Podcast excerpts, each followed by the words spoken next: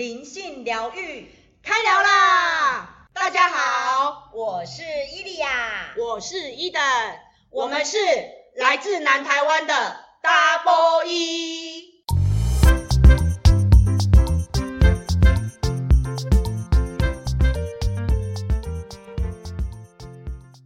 那我们今天呢，要来聊的主题是是什么呢？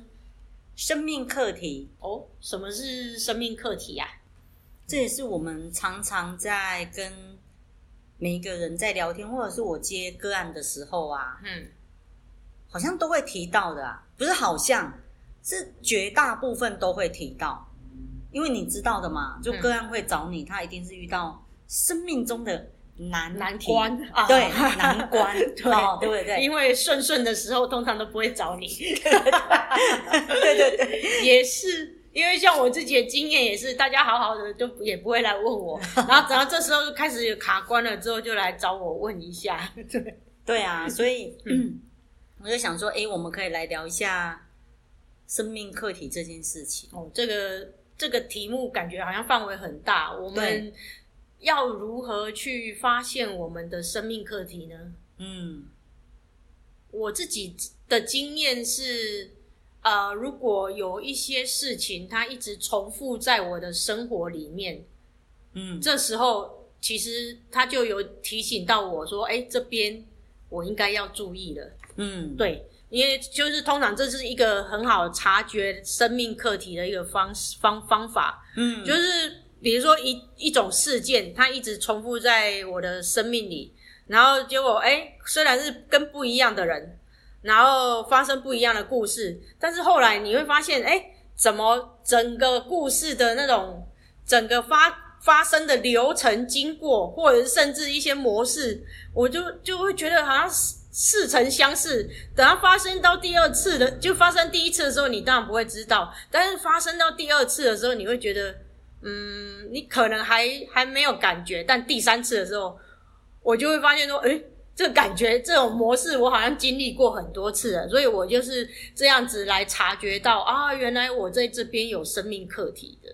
嗯，对，就像我们常说，有些女生呃不断找的男生都会劈腿啊，有没有？对对对对，就好像换了一个男生而已，好像，但是其实奇怪，巨嘛，好像怎么对，怎么每次都被劈腿，然后就分手？对对对。嗯或者是有些人，嗯、呃，一直被家暴，oh. 或是有些人他一直被冤枉，oh. 他讲说，我在这间公司一直被主管冤枉啊，同事冤枉啊，好痛苦哦，嗯、我换个公司应该会比较好。对，殊不知，结果又一样的剧剧本戏码，然后到别家公司，可能刚开始还很开心，哎，我换了新环境了，结果到最后可能就不知道因为发生了什么事情，那可能类似的冤枉剧码又出现。真的，嗯、然后哎，又离开了。呃，对，哦，所以通常我们发现我们一直遇到一个换汤不换药的事情的时候，嗯，大概你就要有所察觉，这应该就是你的生命课题的，也就是我们说的你，你这辈子来到这个人世间的主修功课到底是什么？是的，我我还记得以前我有一个朋友，他就跟我说，嗯。如果第一次被劈腿，你可以说那个是碰巧；但是如果第二次又被劈腿，嗯、好，你要说他还是巧合的话，那如果你第三次还被劈腿的话，嗯、那就是问题到在你自己身上。对对，就到底是对方的问题还是你自己的问题？对，这就要思考了。嗯，不可能说，嗯呃，你永远遇到的都是渣男。嗯。其实我知道有的人他还是会陷在这种剧本里面。他说没有啊，老师明明都是他们劈腿啊，我对他们可能都是很专情的呢。然后怎样怎样怎样，明明就是他们在外面有有人的，对不对？对，也许看起来故事都是历届男朋友劈腿，你都没有错，但其实问题就是在这里。嗯，有时候是。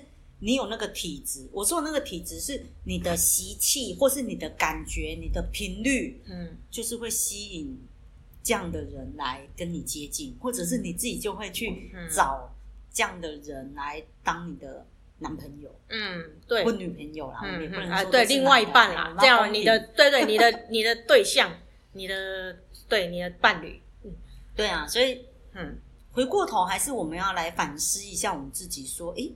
那安呢？对啊，为什么会这样？什么叫做我有那个体质？对。像我今天，嗯、呃，我今天下午接一个个案啊，嗯，他就跟我说，老师，我我觉得我每次好像，就是我跟很多朋友在一起之后，我都觉得我好累哦，嗯，然后我说，那你为什么会觉得你很累？是因为你一直要当那个全心全力配合他人的人，而你都没有你自己的原则。就是你自己的主见，或者是你希望表面上的和谐，或者是你希望别人都可以觉得你是一个好人，所以你就委屈了你自己，然后没有去活出一个真实的你自己。嗯，所以你其实是不断在耗损你的能量状态的，你当然会觉得很累呀。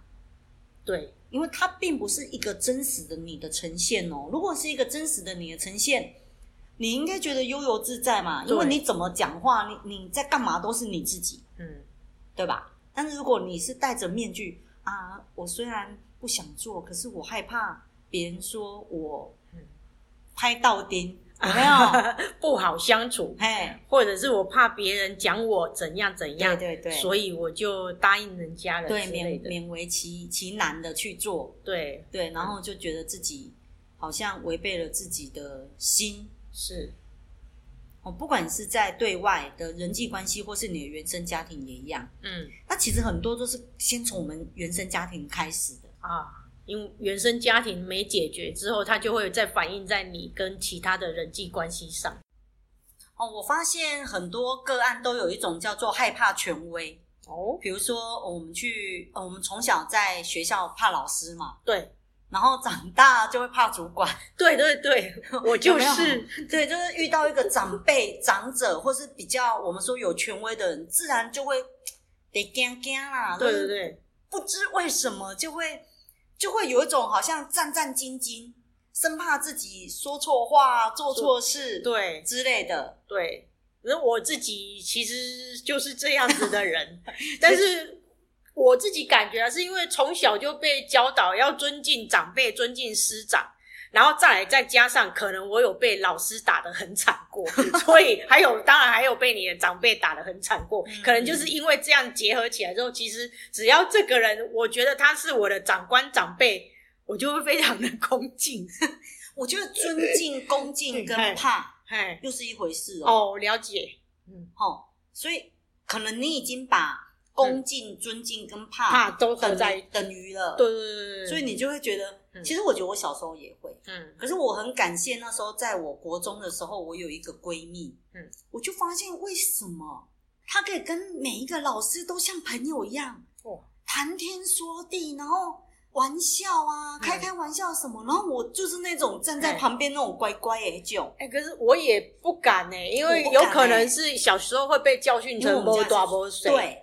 然后我们家也很权威，就是诶，大人在恭维，你囡仔别当插嘴。对对对对对。然后我就会觉得，为什么他可以跟老师这样？嗯，我觉得刚开始我觉得非常的不可思议。嗯，然后因为你知道我跟他是闺蜜嘛，嗯，反正有他的地方就有我。嗯，然后我就常常看他在跟老师这样，哎，聊得好轻松愉快哦。然后我好像不知不觉我就敢插一两句话啊。然后我就发现，哎，慢慢慢慢这样，好像被他感染了之后，我就会觉得，哎。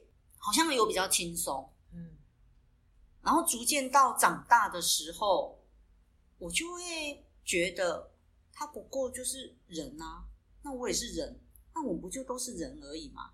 那到底我在怕什么？就好像总统也是人啊，对，对啊，董事长也是人啊，对，就他们的社会经历跟他们所处的位置。跟我们不同一样，不同而已。哦，就他所处的位置是跟我们不同的，就这样而已。所以我觉得我们从小到大这样，但我觉得很多人没有，嗯，还是留在那个小时候的那种权威、压力、打骂、教育等等，的对的那种状态吧，好像还没有脱离出来，还没有脱离，就是他的内在小孩好像还、嗯、还停留在这样的恐惧里面。所以我就发现，哎，我我接到蛮多的个案，就是他对于主管只要有一点脸色变了，一点皮皮剉那种，嗯、他就会觉得说啊，是啊是啊，哇，我是不是又做了什么事情呢？怎会不会被处罚，或被骂，或我的主管会不会不喜欢我，会不会找我麻烦，会不会就呃排挤我什么什么什么？然后你知道人是这个样子，你越害怕，你越会犯错，你知道吗？真的，你越怕，明明这件事情，你你是对你来讲就做的很顺，好简单的一件事情，可是当你很害怕的时候，尤其在你的主管面前，你就更容易会说错话，会做错事。嗯。对然后你，然后人又会这样子，你又会自己批判自己。我怎么，我怎么刚讲了这句话？哎，明明这件事情我很厉害的啊，为什么我会做错呢？死定了，死定了，怎么办？怎么办？然后就开始批判自己，然后很害怕，很害怕这样子。结果这样不是就又在加重了这个惧怕权威的这件事情？对，然后主管就会觉得说，你看，就一直做错事啊，你看，然后遇到我奇怪怎么？僵硬成这个样子啊，嗯，然后是怎样？我我脸是怎有有长怎么样吗？还是我对你做了什么吗？嗯，我觉得我常常在解解读一些就是主管对于这个员工的看法，也就我个案的看法，说有时候主管都会讲说，为什么你每次看到我都好像很紧张？还是你每次看到我，我感觉你我就没有感觉到你对我的真诚啊？嗯，就觉得你好像不知道在。害怕什么？怕什么这样子？你在怕什么？嗯，我会不会吃掉你？那，那这样对于像这样子的朋友，我们有什么建议，还是怎么样的吗？对，所以我们说必须要回过头来看，嗯，你到底对于所谓的权威这两个字，你的解读是什么？那它是不是关系到你的原生家庭，你小时候的生活，或是你曾经？因为你抗拒了权威，而你怎么了？哦，我我讲我的例子，比如说我们家是一个真的是一个权威式的教育，然后我这人小时候又叛逆，我就会觉得说不对啊，明明爸爸你讲的就就不对啊，然后我这人你知道，我就会说不是安内哦，不是安内，我这下死定了，我就会被打得很惨。嗯，好，就是我我反抗权威嘛，那我爸就会觉得说啊。我的恭维，你打我硬吹硬记，然后我就被揍。嗯，嗯，然后所以从小就是我既觉得权威的可怕，但是我又活在一个反权威里面，然后我就会觉得。无公平啊！无公平，爸爸无公平，世间拢无公平，生命拢无公平。哎，这是这会不会就是你的其中一个生命课题？其实你是要跳脱出这个权威的给你的框架，所以你才会在这个环境长大。对啊，然后你又要反权威，但你又活在权威的世界里，然后内心又很拉锯，嗯，就觉得怎么会这样子呢？到底谁来为我伸张公平跟正义呢？那那现在你已经解决了吗？处理好了吗？有有有有，嗯、就是说，我觉得可能是我，我觉得我们也长大了啊。其实我跟我的父母讲话，因为我们也也长大了，在讲话就不像小朋友这样。嗯嗯。然后我也不会再觉得说，如果我讲出我内在的想法跟感受的时候。我会被揍，因为长大我爸不可能再揍我了，因为我也对嘛，所以这时候是练习勇敢的表达你的想法，是这样吗？对对对，我没有去争什么对错，嗯，我只是讲出我对这个事件我的感受跟想法是什么。后来我发现我的父母都很能接受。那首先为什么他们会接受？是因为我先接受了我自己啊，接受自己。是要什么样的想法？对，就是接受自己。我，我不再害怕权威嘛。哦，我不再害怕我说错话嘛。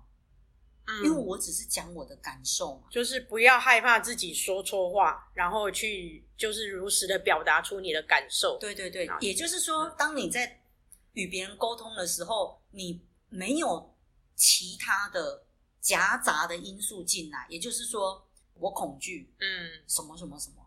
好，我害怕冲突，什么什么什么，嗯，了解。如果我的内心是平和的，然后我只是讲出我的感觉跟感受，对方他会跟我同频共振啊。那如果我哪位他妈贼，就是我今天就是要争个你死我活，我一定要辩说我就是真对的，我我的我说的才是真的。那对方他一定也会把他内在那个很硬的部分拿出拿出来跟你对杠。对对对，我相信大家应该都有这样子的经验吧。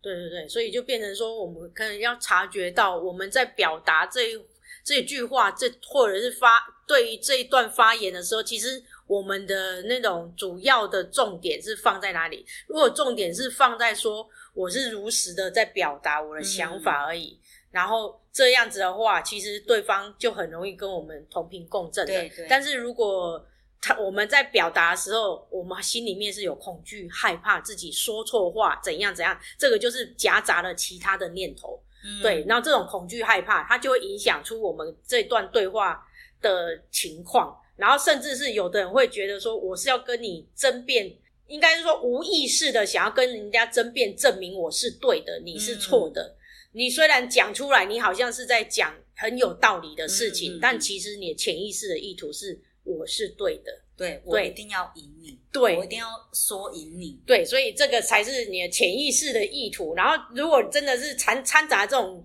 诶、欸、意图在里面的话，我即便我讲出来真的是对的，但是我们这段对话有可能就会不那么愉快，嗯，对啊，有可能唇枪舌战。没错啊，所以你内在有什么，你映照出来的，你会映照到他对方的那个内在的东西，你会把它引出来。嗯，如果你内在是充满爱，你有和平，你对照出去，你引照出去的一定是他内心的爱跟和平。他不可能拿出一个啊，你是爱跟和平，而他拿出一个什么很恐怖的什么东西来对应你嘛？因为他会被你总使他的呃，我们叫做。意识，他的那个无意识状态，他可能先喷出了一句话，很不客气。可是或许他的第二句、第三句，他会被你软化掉、柔软掉。因为我们说，就像打那个太极，有没有？太极拳有没有？以柔克刚，嗯，有没有？你人家硬拳过来。你就要，我又顺势的把它转转一下之后，就把它卸力，对，你就把它那个力道卸掉。可是你跟他硬碰硬，你如果对方比你高，那个什么高强马大，嗯，你一定不是他的对手。对啊，哦，我记得我以前学太极的时候，我们老师就在讲，如果你遇到那个歹徒比你壮的，是，然后他硬的过来，你真的要跟他对杠，女生怎么可能？你一定是要化掉他的那个。借力使力，然后再把他的力量化掉，转走，对对对，拨千斤这样拨掉，然后再四两拨千斤，攻击他的弱处，有没有？不是赶快跑吗？没有，要攻击他弱，踢他一脚，然后快 快跑，让他先痛一下。是是是，反正我们不要正面跟人家硬杠。对啊，这样蛮好笑的。对啊，其实，嗯。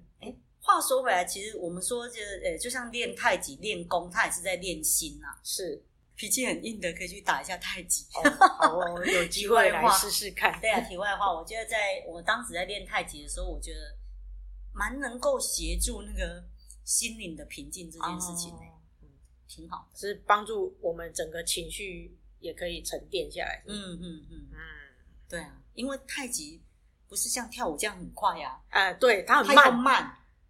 对，很多人是慢不下来的，我应该就是那一种。对，因为我记得以前小时候到公园去看到那些打太极的，你都会觉得他们好像定在那里，然后有够慢的。然后因为小朋友的时候那种心性是非常急的，我小时候啦，对对对，所以那时候我就想说，天哪，这种功夫是怎么能？能练，对，为什么有人要练这种对这么慢呢？没错，不是要像打拳这样，你一拳来，我就我一拳过去，哦、对啊，对啊，这样快很准，快，哎，很快的解决，不是很好吗？对啊，所以急性子的可以去打太极哦。好哟，改天我去练练看。如果你喜欢我们的频道，欢迎订阅我们的灵性疗愈 Apple Podcast，留下五星评论，YouTube 按赞订阅并开启小铃铛。最后，祝福大家健康平安、丰盛富足，下次见，拜拜。